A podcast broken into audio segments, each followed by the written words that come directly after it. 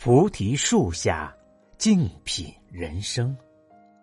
大家好，这里是美丽的港城烟台，主播飞鸿向你问候。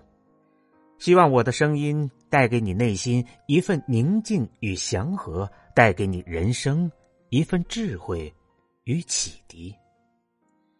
本节目由喜马拉雅独家播出。今天跟大家分享的文章是：计较。是贫穷的开始。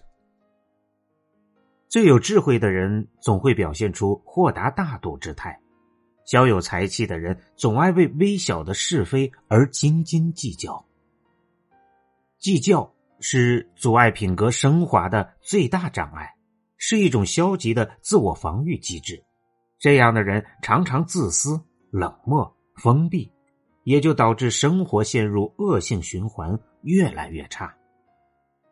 一个人之所以会快乐，不是他拥有的多，而是他计较的少。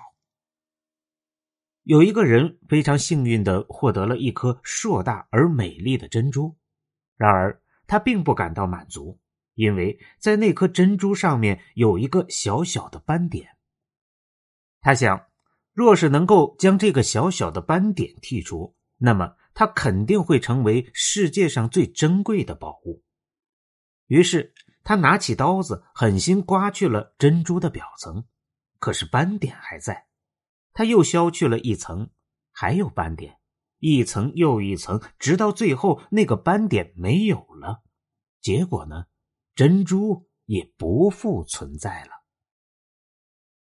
作家杰克·凯鲁亚克曾经说过：“真正不羁的灵魂不会真的去计较什么。”因为他们内心深处有国王般的骄傲。我们最重要的是不去计较真与伪、得与失、名与利、贵与贱、富与贫，而是如何好好的快乐度日，并从中发现生活的诗意。心若计较，处处都是怨言；心若放宽，时时都是春天。给予是最好的沟通，因为给永远比拿更让人感到快乐。一个在沙漠中饥渴难忍、濒临死亡的人，突然发现了一个小破屋，里面有座吸水器，旁边有一把水壶，壶口被木塞紧紧的塞住。一张纸条上写着：“先把这壶水灌到吸水器中，然后才能打水。”但是，请你走之前一定要把水壶灌满。他面临着艰难的选择：如果把水倒进吸水器不出水，岂不白白浪费了这壶救命之水？相反，要是把这壶水喝下去，就会保住自己的生命。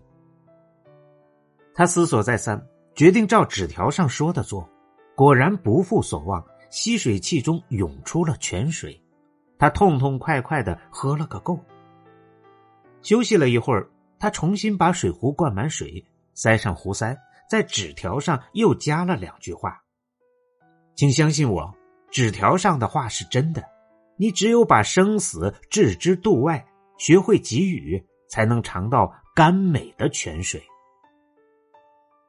生命的意义不在于接收，不在于索取，而是在于付出，在于给予。”给予中藏着最深情的面孔和最柔软的笑意，像篝火一样带给人温暖。穷人问智者：“我为何这样穷呢？”智者回答：“因为你没有学会给予别人。”穷人说：“一无所有的我如何给予别人？”智者说：“一个人一无所有。”也可以给予别人七种好东西：言师微笑处事，言师说赞美安慰的话，心师敞开心扉对人和蔼，眼师善意的看着他人，身师以行动帮助别人，坐师谦让座位，房师。有容人之心。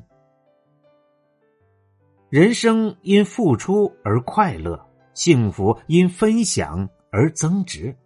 幸福需要与人分享，否则内心就会像死海那样，水流只进不出，最终一片死寂。获得是一种满足，给予是一种快乐。